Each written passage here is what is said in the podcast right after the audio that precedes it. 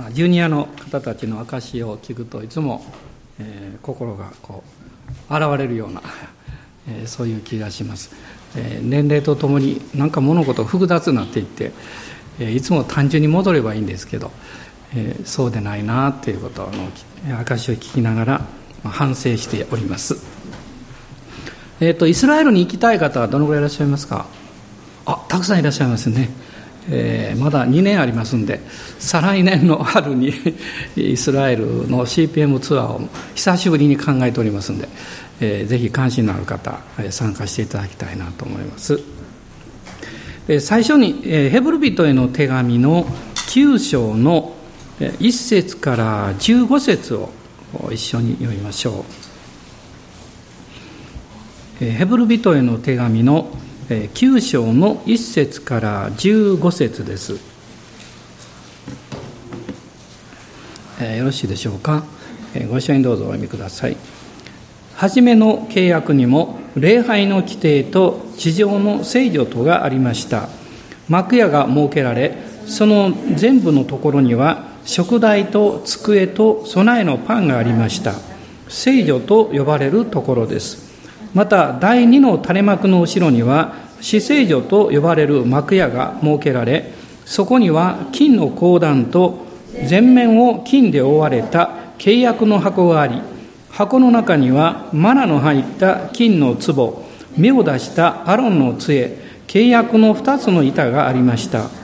また箱の上には食材以を翼で覆っている栄光のケルビムがありました。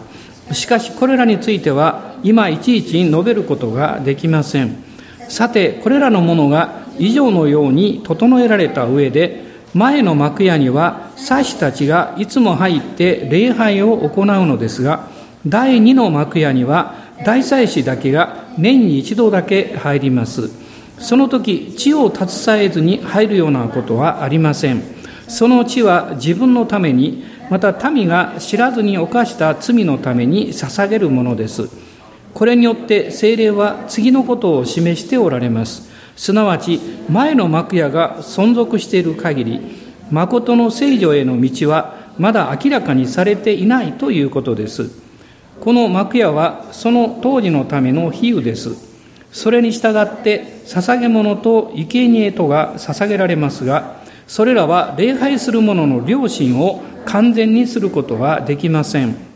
それらはただ食物と飲み物と種々の洗いに関するもので新しい秩序の立てられる時まで課せられた体に関する規定に過ぎか過ぎないからです。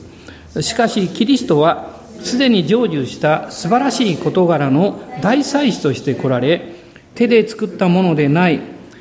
言い換えればこの作られたものとは違ったさらに偉大なさらに完全な幕屋を通りまたヤギと子牛との地によってではなくご自分の地によってただ一度誠の聖女に入り永遠の贖いを成し遂げられたのです。もしヤギとお牛の地また目牛の灰を汚れた人々に注ぎかけるとそれが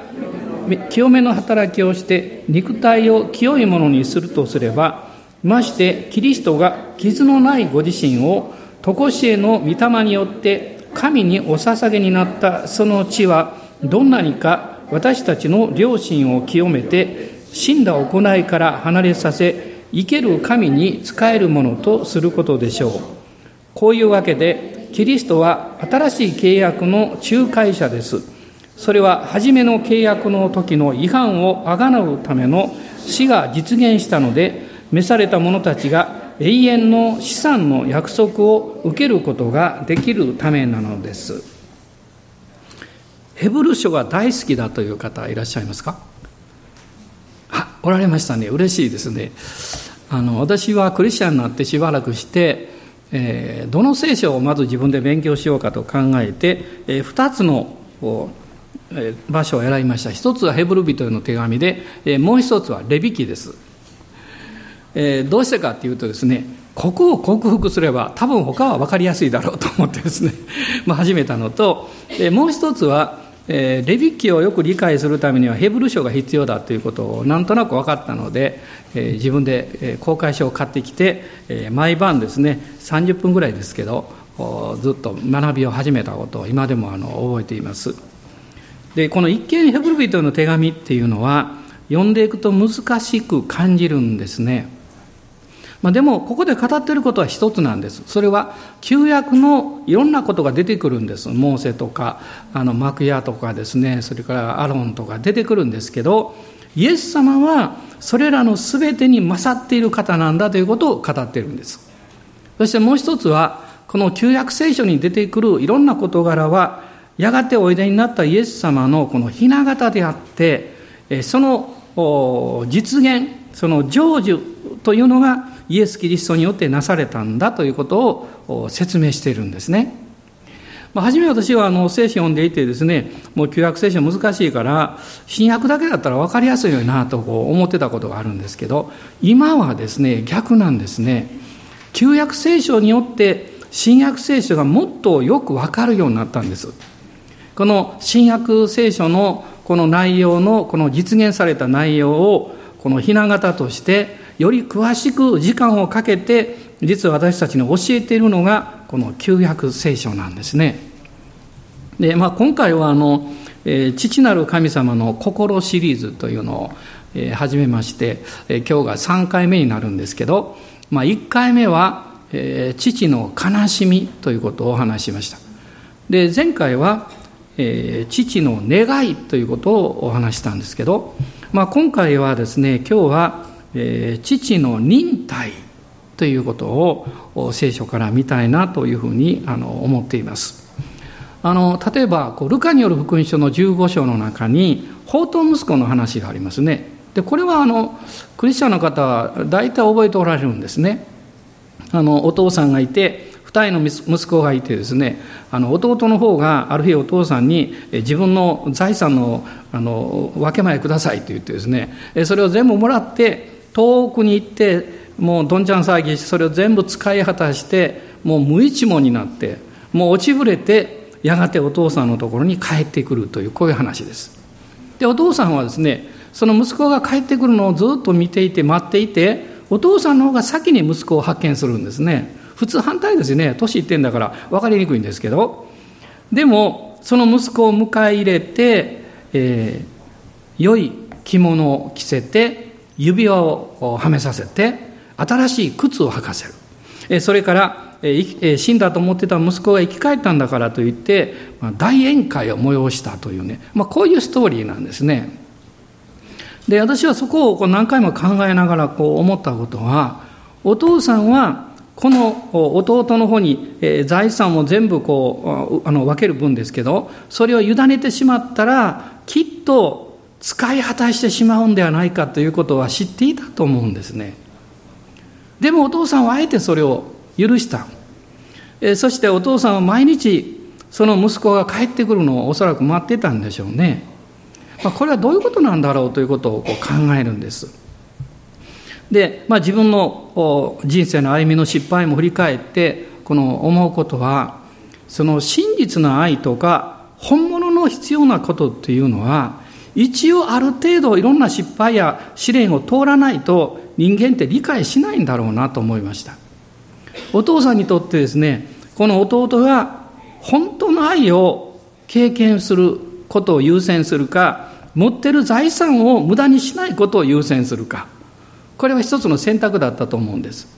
でもお父さんは、えー、あげた財産を全部使い果たしてもいいからこの本当のものを発見してほしい。そういう願いをですねおそらく持っておられたんじゃないかと思うんですね。ですから帰ってきた時に良い着物を着て指輪をはめるということは息子であるということを回復することを教えています。あるいは新しい靴を履かせるということは新しい生活に入るということを表しているわけです。でその間ですね息子はまあ、贅沢三昧をして持ち物を全部使い果たしてしまうんですけど、その中でだんだん彼は分かってくるわけですね。本当に大事なもの、本当に大切なものは目に見えるものではなくって、その背後にある人格であるということが分かってくるわけです。ものよりもこのものを与えてくれたお父さんの方がもっと大事なんだ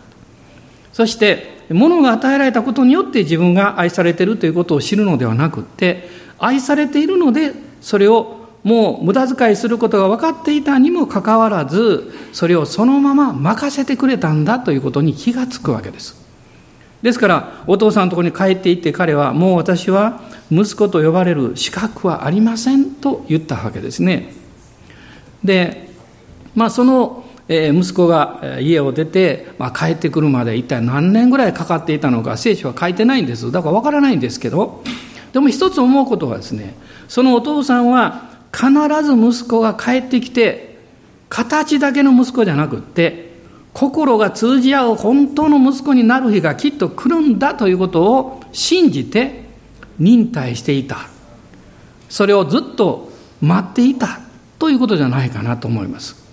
実はこの旧約聖書のいろんな出来事をこうずっと見ていきますとその出来事はやがておいでになるメシアであるイエス様の雛形なんですけどそのことが起こる前にさまざまな形でそれが表現されているんですでその背後に天の父なる神様がずっと忍耐してそして、えー、民がご自分の民が本当の意味で自分のところに帰ってくるのを待っていらっしゃるというそういう期間を見ることができるんですね。で前回あの出エジプト記のこの12章のことを少しお話ししたと思うんですけどこの12章に出てくるこの杉越の祭り、えー、そこで初めて動物の血が流されることによってその子羊の血が塗られた家の中にいる全てのウイゴは裁きから免れたということが書かれているわけですね。でこれはおそらく、まあ、旧約聖書においてこの具体的なこの贖いというものを分かりやすく、えーまあ、説明しているというかそのことを起こしている、まあ、最初のものじゃないかなと思うんですね。まあ、そのことを通してイスラエルの民はエジプトから救い出されてやがて、えー、カナの地に向かってこう歩き出すんですけどもあの石膏たちの不信仰によって、えー、彼らは荒野の方に導かれていくわけです。で彼らが導かれたその場所が市内の荒野というところでした。いわゆる出エジプト記の19章に出てくるわけです。そしてその19章以降を見ていくと20章から10回のことが出てきてそして、え25章からはこの幕屋のことが具体的に出てくるんです。でこの10回と幕屋というのはエジプトから救い出されたイスラエルの民が神様の民になるために必要なものであったわけです。で前回お話ししましたけど、この19章の中で、神様がモーセを通してエジプトのエジプトから救出したですね、イスラエルの民に対してこう言ってるわけです。彼らは私の宝となる。これが19章の5節に出てきます。私の宝となる。しかし、宝となるというのは、その、ただ単にご自分の民であるというだけではなくって心からご自分自分を礼拝することのできる民として彼らを清めてそして彼らを訓練して彼らが変えられていくことをじっと待ち望んでいくというその神様のまた新たなこの忍耐というものがこの背後に必要になってくるわけです。でそのことの中でまあ実は今日はあの幕屋のことをもう少し触れたいと思ってるんですけどもこの幕屋とえそして、えこの幕屋の中に作られていた垂れ幕です。あの幕屋っていうのは、まあ、3分の2と3分の1ぐらいの大きさに分かれていてですねちょうどその境目に垂れ幕があってそこは誰も入ってはいけなかったこの、えー、手前の方の部屋は聖女と呼ばれていてあの、えー、パンを置いた机と食台があってこのヘブル書の9章にはなぜか分かんないんですが、河の台が死聖女の方にあったと書かれてるんですけど、実際はモーセの幕屋の時には聖女の中にあったわけです。おそらくこれは内容的な意味で死聖女に置かれていたように書かれてるんではないかと言われています。で、この3つのものがあって、そして年に1回だけ大祭司がその垂れ幕の向こうにある部屋に入っていくことができた。その先の部屋のことを死聖女と呼んだわけです。でこのさっき読みましたこの9章を見ますとですね、えー、9章の一節の中に、え、地上の聖女がありましたと書かれていて2節からその全部のところには食台と机と備えのパンがありました。聖女と呼ばれるところですと書かれていますね。でそこに垂れ幕があってその、えー、後ろのことこの3節以降第2の垂れ幕の後ろには死聖女と呼ばれる幕屋が設けられと書かれています。この境目に垂れ幕があったわけです。そしてこの死聖女の中には5節を見ますと前回説明しましたけれどもあの契約の箱があってえその箱の蓋はですね食材所あるいは食材外と呼ばれていてこの見つかいですねケルビムがこの両方にこうつけられていたんですね、ケルビム天使がこの蓋の真ん中をこう見つめている形で作られていてそこに年に1回だけ大祭司が入ってきて犠牲の地をこの振りかけたわけです。でそれによって全イスラエルの罪がこの許され清められたということをこの毎年繰り返していたんですね。でもそれが毎年繰り返されているということはどういうことかというとこの9章の8節さっき読んだところですけど見ていただきたいんです。これによって精霊は次のことを示しておられますすなわち前の幕屋が存続している限り誠の聖女への道はまだ明らかにされていないということですと書いてますこの垂れ幕があるということは、まだ、えー、聖女への、聖女への道がですね、開かれていないんだと。で、このモーセの幕屋では、どういうことがなされていたんでしょうか。まずそこにはこの犠牲がこの捧げられていた。で、レビキのこの1章から7章の中には、この幕屋で捧げられていたこの犠牲のですね、5つの犠牲の種類がこう詳しく書かれています。で、この5つの供え物、あるいは犠牲というのは、イエス様の十字架のそれぞれの部分というものを表しているわけです。あの、また皆さん詳しくですね、聖書を見ながらご覧になったらいいと思うんですけれども、まあ簡単に説明するとですね、まず最初一章に出てくるのは、全焼の生贄という生贄です。これは、あの、すべてを焼き尽くしてしまうわけです。この全焼の生贄というのは、イエス様の、えー、完全な、えー、命をですね、神様に性別して捧げられた完全な供え物というものを表します。つまりこの全焼の生贄というのは、罪のためというよりも、神様を満足させるのに十分な供え物であったということを表すんです。例えば、私がですね、何か失敗をしたとします。で誰かに迷惑をかけたとします。で、ごめんなさいねって言います。で、私が許されたと確信するのはいつなんでしょう私が謝った時でしょうかそうじゃないんです。私が、えー、迷惑をかけたその人が許しますと言った時です。だから私の方がですね、これだけ謝ったんだから大丈夫だろうとか、これだけ償いをしたんだから大丈夫だろうと思っても、本人がですね、その相手が、いや、まだダメだって言ったらですね、ダメなわけですよ。ですから、イエス様の十字架の5つのこの、えー、犠牲を表している第一のこの全焼の生贄というのは、それによって神様の満足を得ることのできる犠牲であるということを表すんです。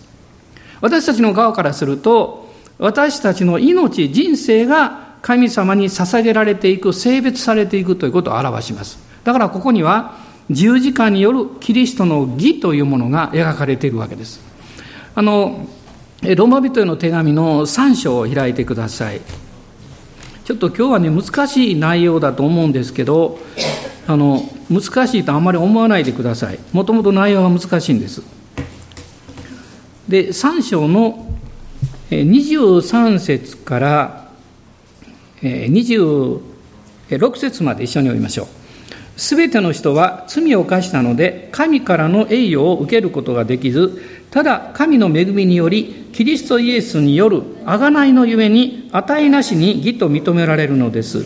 神はキリストイエスをその地による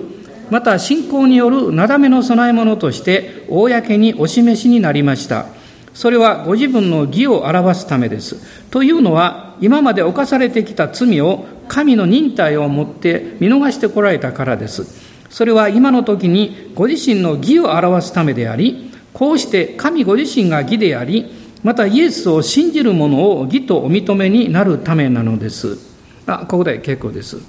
ここにもですね、はっきり書かれているんですけど、イエス様のこの十字架の第一の目的は、神様がご自身が義であるということを表しなさるためだと書かれています。つまり神様が満足するためです。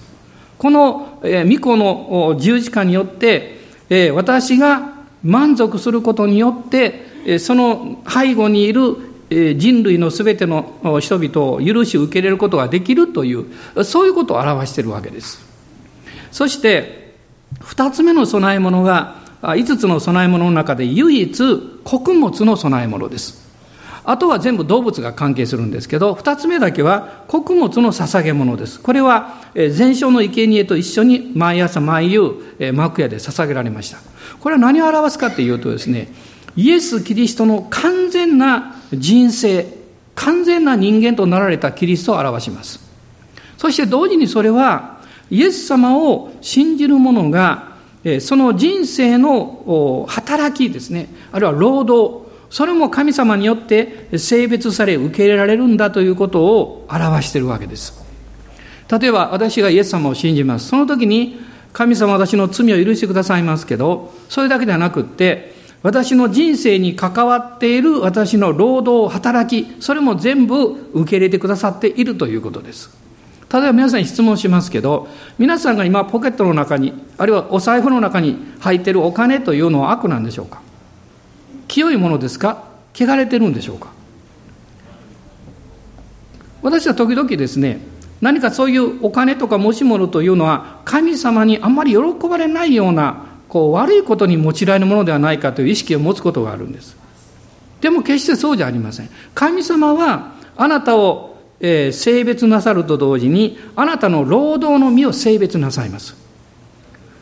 あなたの、まあ、日本のような国だと、その経済はもうお金にほとんど集約されてきてます。まあ、最近はもう数字になっちゃいましたけど、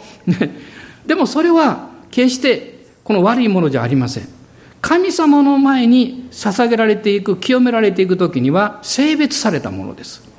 だから私たちは正しい健全な方法で、この富も豊かになるということを求めてもいいわけです。あの、新明記の8章を開いていただけますでしょうか？新明記の8章です。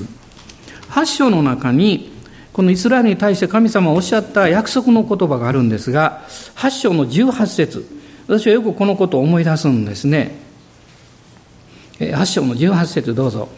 あなたの神、主を心に据えなさい。主があなたに富を築き上げる力を与えられるのは、あなたの先祖たちに誓った契約を今日の通りに果たされるためである。ここに聖書はですね、主があなたに富を築き上げる力を与えられると書かれています。ですからあなたは神様に祈って、え富を築き上げる力を神がいただくださっているということを信じて、あなたが関わっているお仕事、あるいはその働きに対してベストを尽くすべきだと思います。多くの富を持つことは決して悪ではありません。しかしその富をどう使うかというところに問題があります。もし私たちが多く与えられ、多くを良いことのために使っていくならば、それは非常に助けになります。まあ、今回、あの、まあ、セミナーというか、その正解に行きましてですね、この車を運転してくださった兄弟とちょっと話をしておりました。この3日間でどのぐらい予算かかるのかなって話をしまして。まあ、彼は、あの、えー、あまり英語は得意でなかったみたいですけどこういろいろこう頑張りながら話をしてくれました。で私が聞いた範囲では約3000万でした。日本円でですね。それぐらいかかるだろうと思いました。あの大きなホールとそれからいろんな準備ですね。でもその目的としていることは何なんでしょうか？たとえ何千万かお金がかかったとしてもそれによって一人一人に神様から与えられた証明や賜物というものが健全に発掘されて、それが用いられることによって福音宣教の技が大きく進展するということを信じてやってるわけです。で何か、えー、何かを得るためにやってるわけじゃないんです。神様から与えられた力を再発見してそれを用いて分け与えていくためにやってるんです。そこには経済が関わってきますし、時間が関わってきますし、労力が関わってきます。まあ、65のブースがありまして、向こうの教会だけで60ぐらいのブースを出してましたから、ざっと考えて、これを2ヶ月でやるわけですから、一つのブース5人関わったとして300人必要です。その人たちが2ヶ月、もう何十時間もこう時間、まあ何十時間もとですね、何百時間も時間を費やして、すごい準備をしていくわけです。自分の勉強もあるでしょうし、自分の仕事もあるでしょうし、でもそれがどうしてできるんでしょう？それは、神の国の進展、つまり福音宣教と人々が神様の愛と恵みによって本当に幸せになるために自分たちができることは何なのかという、そこに焦点が当てられてるからなんですね。まあ、実は、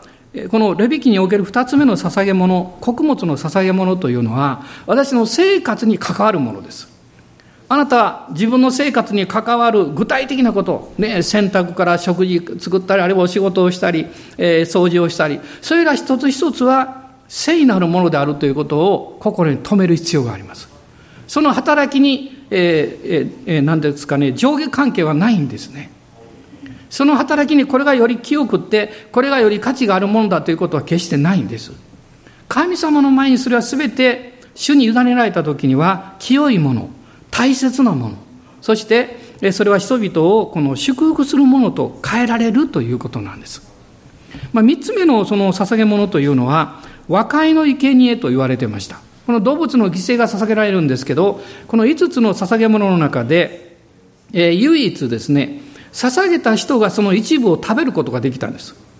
他の捧げ物は、捧げた人は一切、えー、食べたり得ることはできません。この三つ目の和解の生贄だけがそれができたんです。この和解の生贄の特徴はですね、これも罪のためのささあの備え物じゃありません。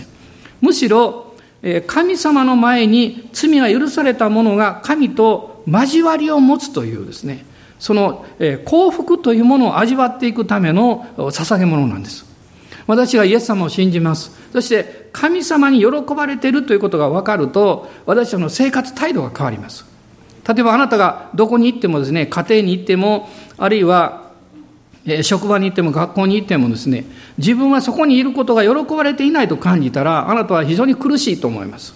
辛いと思いますね。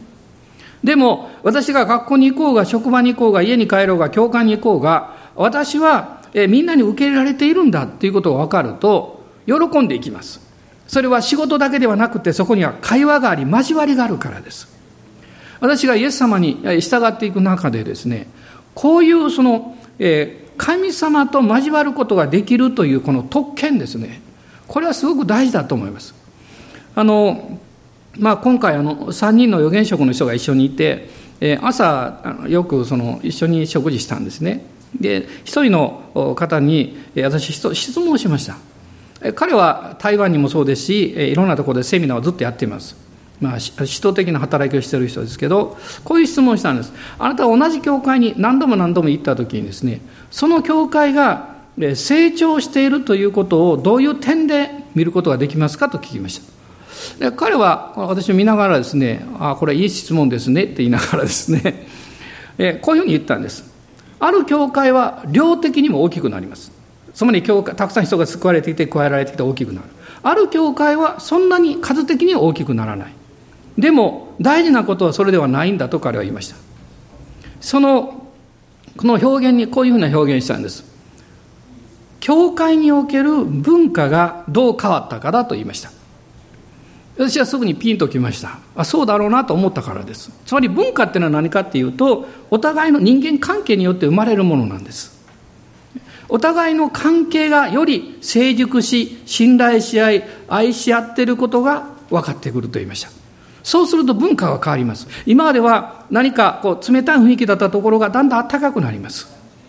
え何か行ってもですね、終わったらすぐ帰らなきゃいけないかなと思っていた雰囲気が、そうじゃなくて、いつまでも降りたいという雰囲気になります。これは文化が変わったからです。それは家庭でもそうでしょうし、ましては教会においてはそうなんです。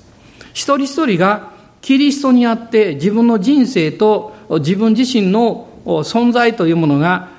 神様に満足され受け入れられているということが分かると私たちは穏やかになり物事の考え方が前向きになります文化が変わるんですですからお互いのこの関係のこの雰囲気というものが変わってくるんですね。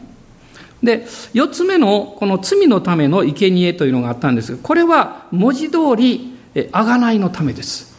罪の許しと完全なあがないのためになされたんです。しかし、幕屋でなされたこの犠牲というものは、まだ未未完成だったんですね。まだ完全ではありませんでした。もう一度ヘブル人の手紙を見ていただきたいんですが、ここに興味深いことが書かれています。9節です。9章の9節です。一緒にどうぞ。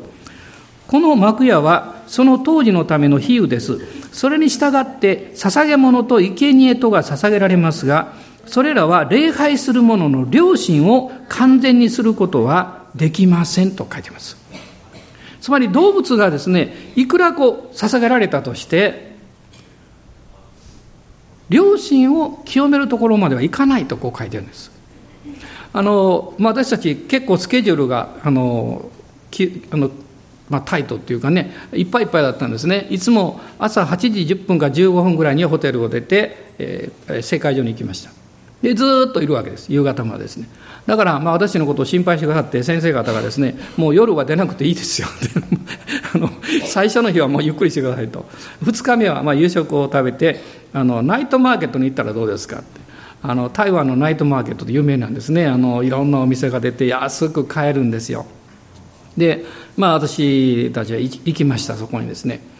でそのちょうどあるところのナイトマーケットの、まあ、商店要するにまあ夜の商店街みたいなもんですからいろいろ売ってるわけですけどなんとその入り口の通りのところにですね3軒か4軒ですねあれなんですかペットショップがペットショップがずらっと並んでたんです。でもう電気がこうついてですねあのかわいいあのあの犬とか、まあ、犬ばかりでしたかね。猫は見なかったですね。だからワンちゃんがたくさんいてですね可愛いんですね。で私は買おうとは思いませんがあの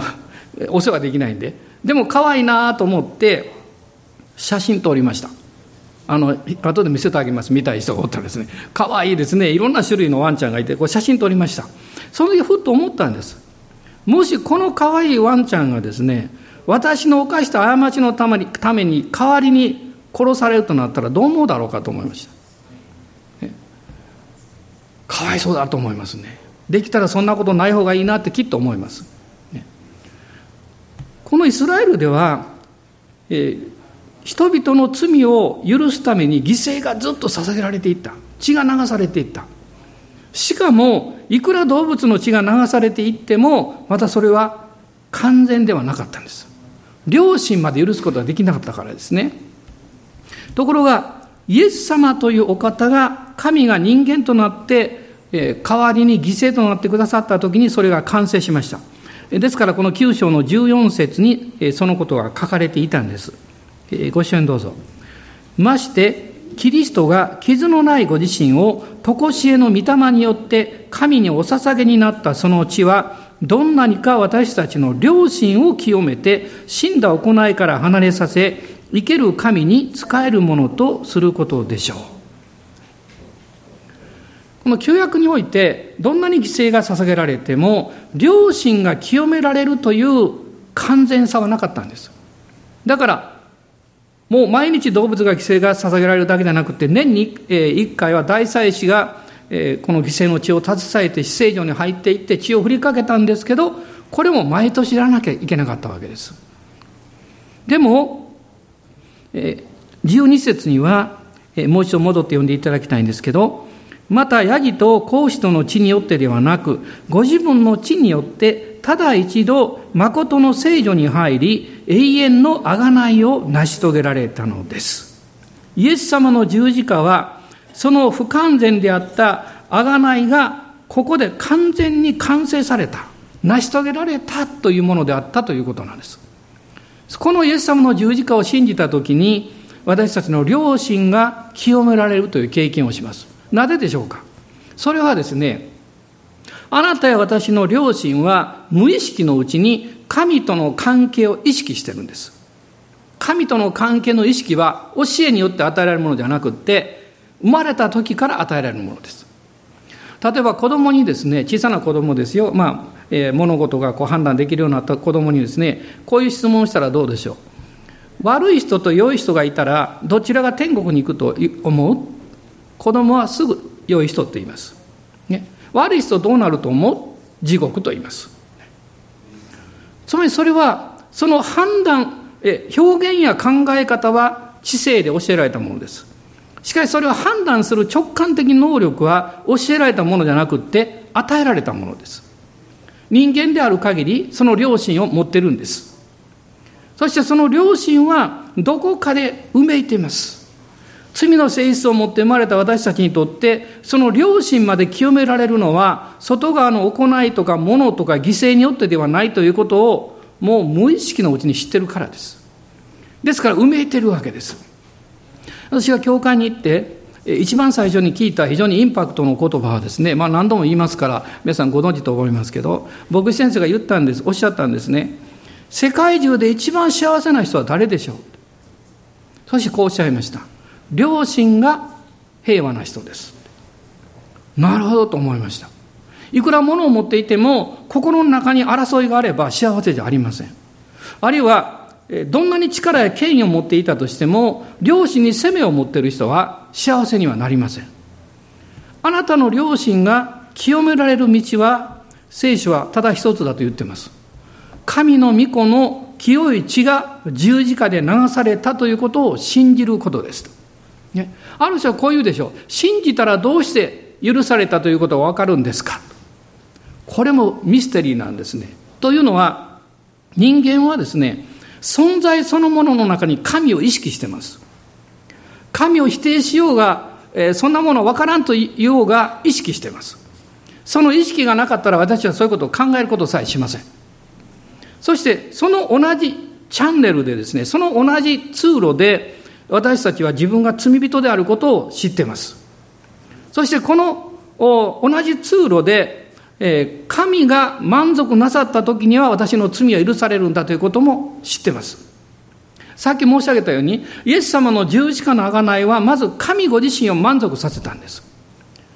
そのことによって、神様が私たちにこうおっしゃるんです。あの犠牲のゆえに、もう私はあなたの上に罪を見ることができない。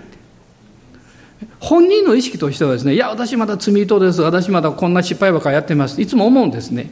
でも、神様がそうおっしゃったらそれを信じればいいんです。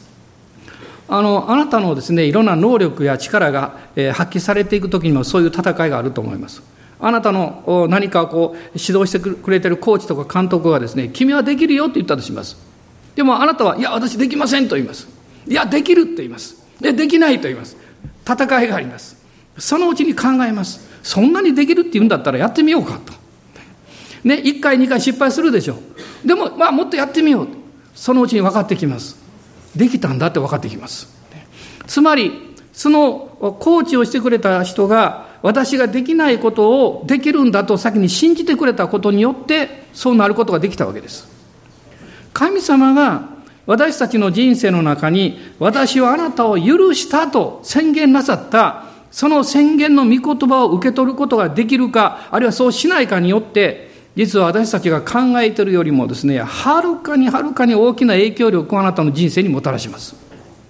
小さな棘は全身を苦しめます。もし私が歩いていてなんか足足になんか刺さったとします。ちっちゃなものだとしますね。でも、全身で走ることはできません。いつも何かこう注意して歩かないと痛いですね。どんなに小さなものでも、どんなに目立たないものでも、そういう経験をすると全身が苦しみます。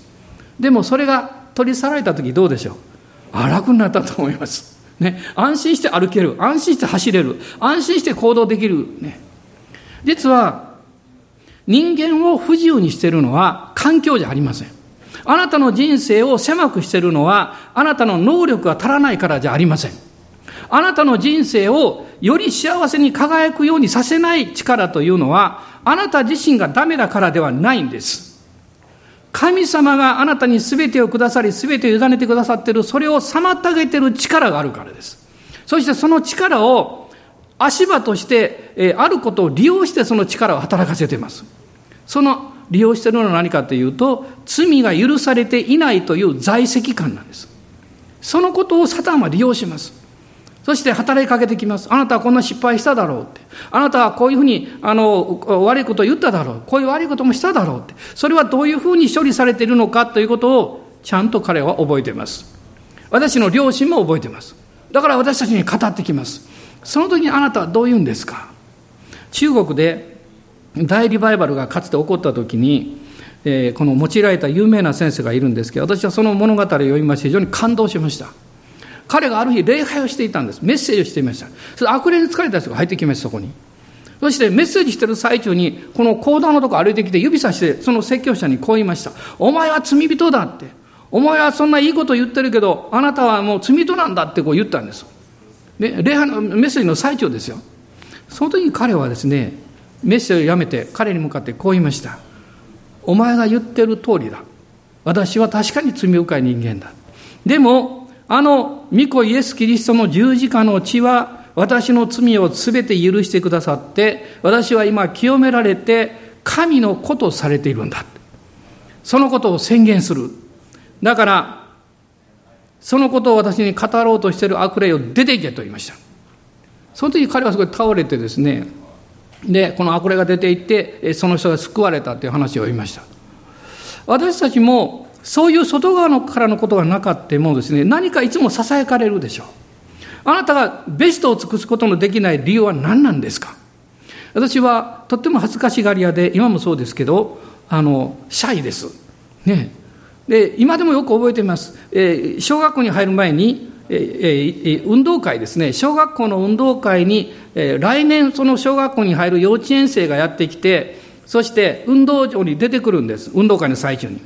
で、そういう経験しました。で、それはこう、えー、私もこう、あの、幼稚園生で出てきてですね、50人ぐらいこう習いまして、向こうの方に、まあ、2、30メートル先に、小学校のお兄ちゃん、お姉ちゃんが待っていて、なんかプレゼントを持ってくれてます。そこまで走っていってもらってくるだけなんです。別に競争するわけじゃありません。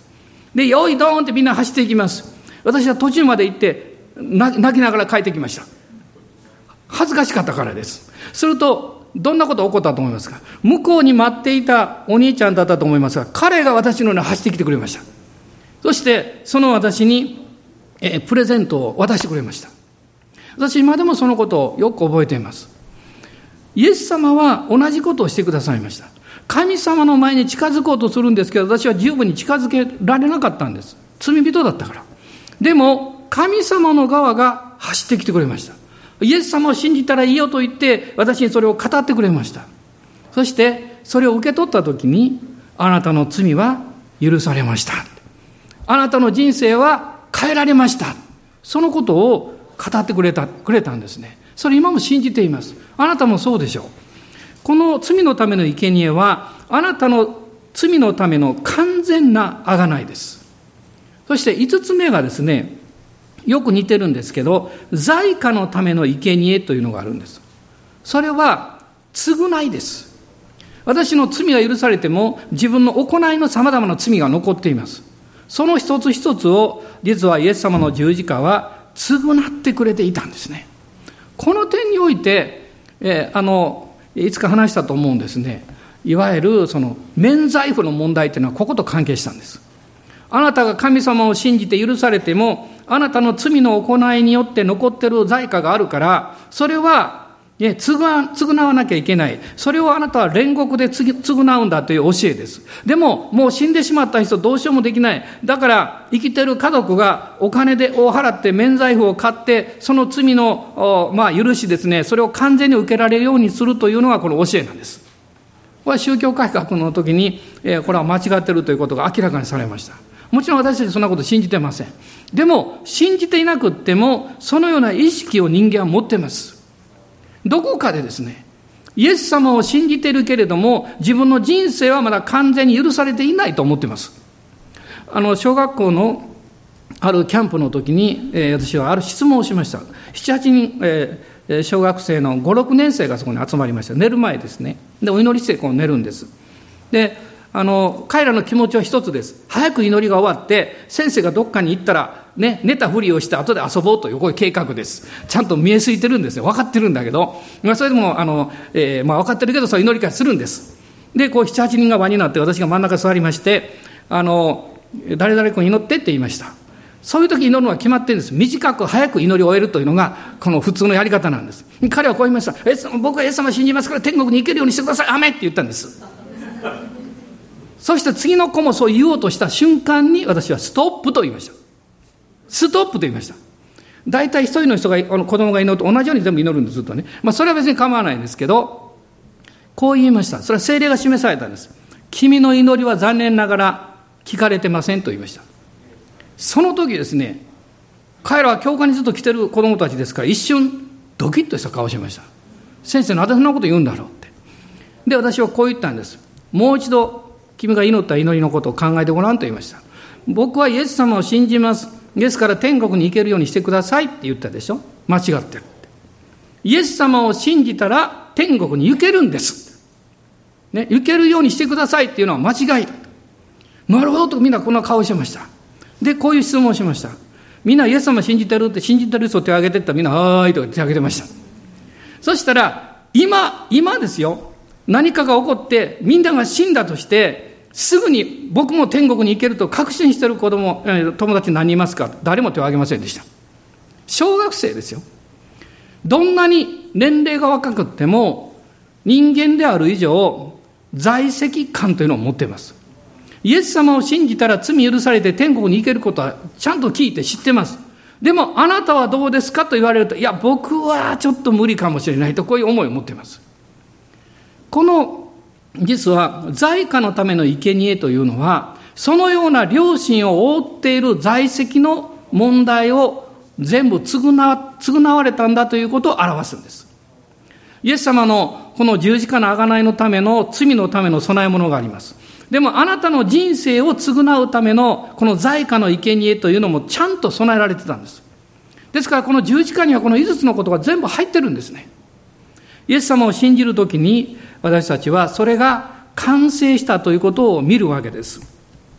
まあ、前回もお話しましたけど、この垂れ幕がですね、イエス様の十字架が、えー、イエス様があの我が神、我が神、どうして私をお見捨てになったんですか？と言ってね、す、べ、てが終わった。それ私の霊をあなたに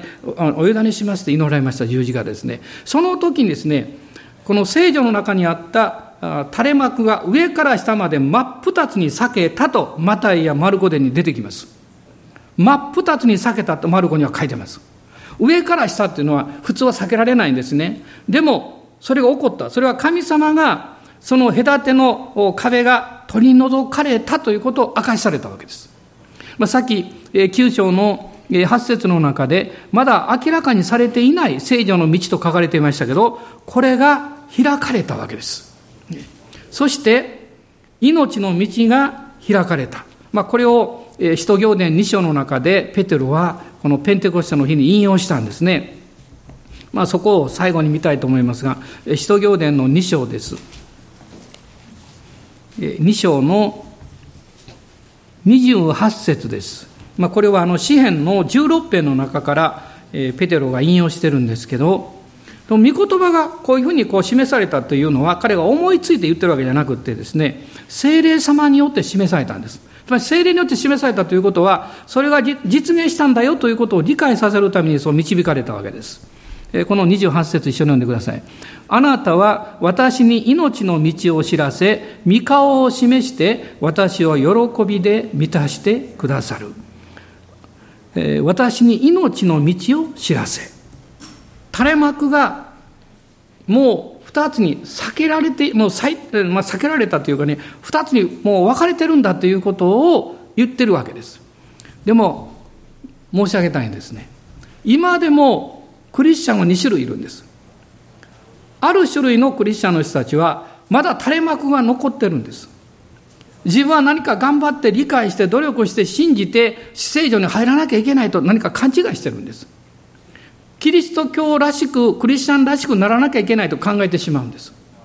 またそういうふうに、その人が思ってるので、その周りの人も、あ、私なんかとてもじゃないけど、イエス様は信じることできないわと考えるんです。でももう一人のクリスチャンは、たとえ自分がどんなに不十分であっても、まだ罪深く経験をしたとしても、この垂れ幕は全て上から下まで真っ二つに裂けたということを信じてるんです。命の道が開かれているので、そのままで信じて許される。そのままで信じて神のことをされる。そのままで信じて神様に愛され、導かれているんだということを受け取っているわけです。あなたはいかがでしょうかね？どっちのクリスチャンでしょうか？あなたはクリスチャン生活の中でまだ垂れ幕が前にあるあるとしたら、あなたは聖書を間違って解釈しています。聖書はそれは真っ二つに避けた。十字架の上にそれがもう取り除かれたんだと言ってます。そうしたら私はどうしたらいいんでしょう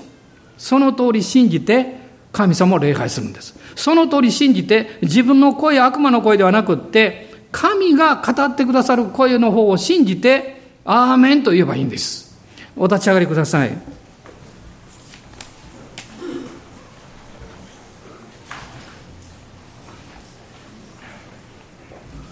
まあ今日私たちが、えどういう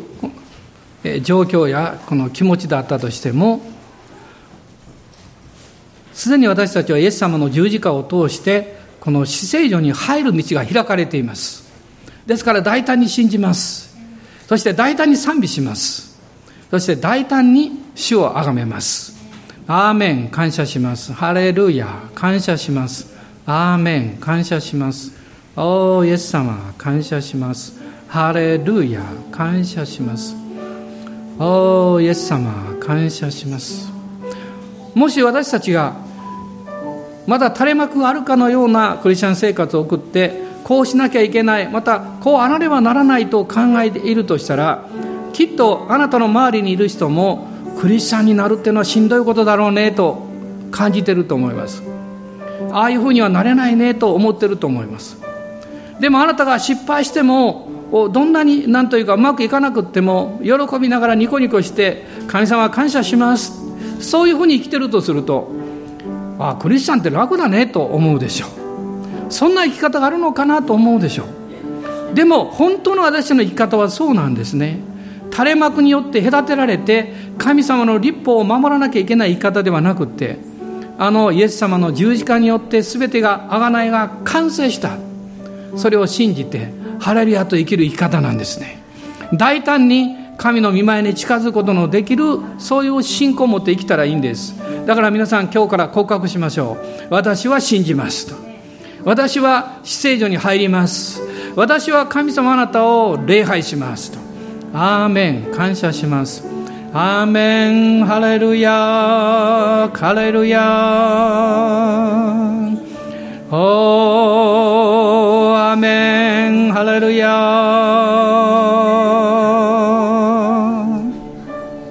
アーメンハレルヤおーハレルヤハレルヤ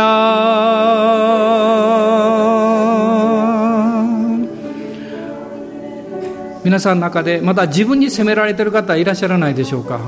自分に足を引っ張られている方おられないでしょうか？今日イエス様の十字架の贖いを完全に信じきりましょうそこに飛び込みましょうそしてあなた自身に宣言してください。私はあがなわれたもの。私は許されたもの。私は神に受け入れられているもの。神は私のことを満足してくれているんだと。アーメン。感謝します。ハレルヤ。大胆に信じる必要があるんですね。普通の気持ちだとそう信じることは難しいからです。自分の雰囲気に従わないでください。雰囲気に従うと信仰を働かせることできないんです。御言葉に従うんです。言葉が語ってるように信じるんですアーメン感謝しますアーメン主の御前から恵み流れて回復の時が来る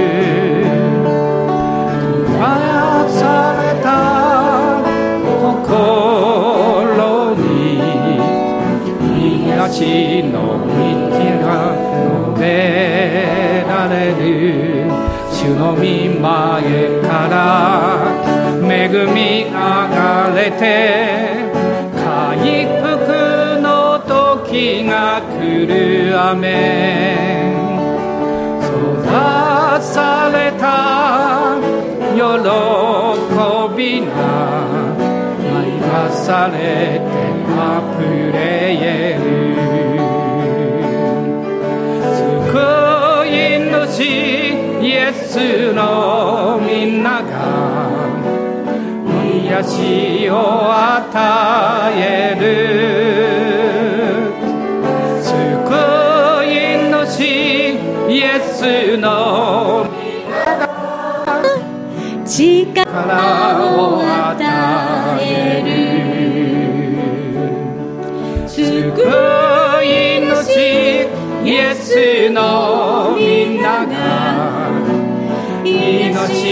を与える。救い主イエスのみんなが喜び与える。今この総額の中でですね大人の方におっしゃってください。あなたは許されていますよ。あなたの人生はあがなわれていますよ。あなたの人生は素敵なんですよ。どうぞあなたの言葉でですね大人の方におっしゃってください。あなたの人生は許されているんですあなたの人生はあがなわれているんです私たちはそれを宣言する必要があるんです。そうでないとあなたは知っていてもあなたの思いはそういうふうに受け取ってないからなんです。あなたが告白しそれを受け取った時に思いが変わるんです。いいでしょうか？それを受け取らない限りあなたは信じていても前の思いのままで生きていくんです。思いが変わると私の生き方が変わるんです。それを実行するようになるんです。だからもう一度本気でおっしゃってください。本気でもちろん言ってると思いますがもう一回言ってください。あなたの人生はあがなわれていますよって。許されていますよって。もしあのお友達とかご夫婦が隣にいらっしゃったらね昨日のこと許してくれるって思うかもしれませんね。許してるよって。許してますよって。もしあなたが今日家に帰られてお友達あるいは家族に会われてですねそういう思いが来たら先に言ってあげてください。許してるよって。大丈夫だよって、ね、その時嬉しくなるでしょう、ね、許されてることを理解して悲しむ人はいないんですよ。でも許されていないことを感じるとどんなに美味しいものを食べてても辛いんですよ。どんなに楽しい雰囲気を作っても心の中では泣いてるんですよ。その痛みや悲しみや涙をイエス様は全部十字架で引き受けてくださった。それがあの5つの供え物の中に全部表されているんですね。今日私たちは告白します。私は神に近づくものとされている。命の道が開かれている。それを宣言します。アーメン。感謝します。アーメン。ハレルヤ。アーメン。感謝します。ですから今週も大胆に行動しましょう。大胆に生活しましょう。大胆に前向きに信じていきましょう。あなたの何か思いの中でネガティブなものが支配している部分があればもうそれを捨て去りましょう。私は幸せなんだと宣言しましょう。私は成功するんだと宣言しましょう。アーメン。アーメン。感謝します。主の御前から恵み流れて最速の時が来る。抱かれたのも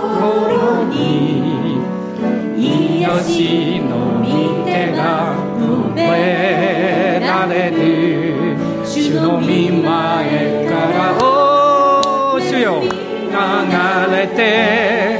回復の時が来る主よ。閉ざされた喜びが生かされて溢れる雨。救い主イエスのみんなが命を与える救い主イエスのみんなが力を与える。救い主イエスのみんなが癒しを与える救い主イエスの皆び与える。